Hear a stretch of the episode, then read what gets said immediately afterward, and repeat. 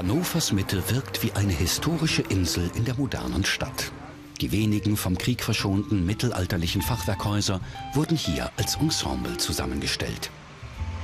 In den Gassen finden sich Besucher schnell zurecht, wenn sie einfach dieser roten Linie folgen. Über vier Kilometer schlängelt sie sich durch die Stadt und führt zu 36 Sehenswürdigkeiten. Darunter Bauwerke in royaler Pracht.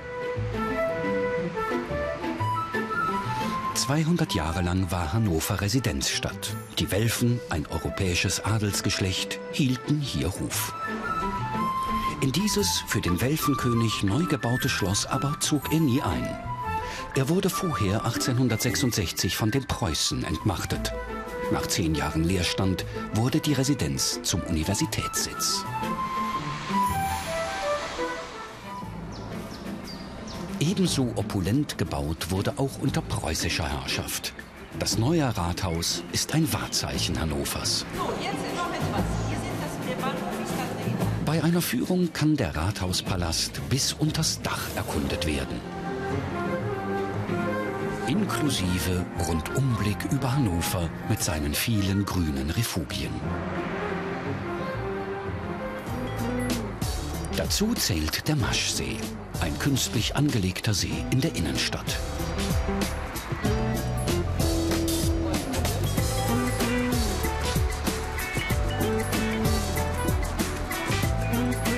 Zum Erholen locken auch die Ufer der Leine, die durch Hannover fließt.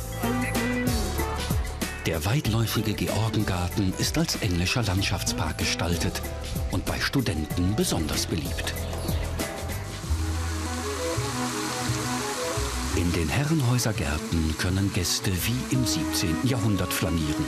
Der große Garten ist das Prunkstück der Sommerresidenz der Welfen. Geschaffen hat ihn Kurfürstin Sophie von Hannover. Sie hatte einen Festsaal im Freien im Sinn. Mittelpunkt des Gartens ist eine 80 Meter hohe Fontäne. Ein sehr stilvoller Platz für ein Picknick. Die Leckereien dafür gibt es im parkeigenen Restaurant.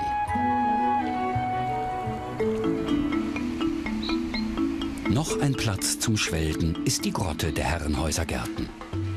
Das Original gibt es nicht mehr. Die Künstlerin Niki de Sonfal hat die Grotte mit Mosaiken wieder zum Leuchten gebracht. Moderne Akzente sind im Stadtbild überall zu entdecken. Blickfänger sind die Nanas, auch von Niki de Sonfal geschaffene Figuren. Kunst unter freiem Himmel, die leistet sich Hannover schon lange und immer Neues kommt hinzu.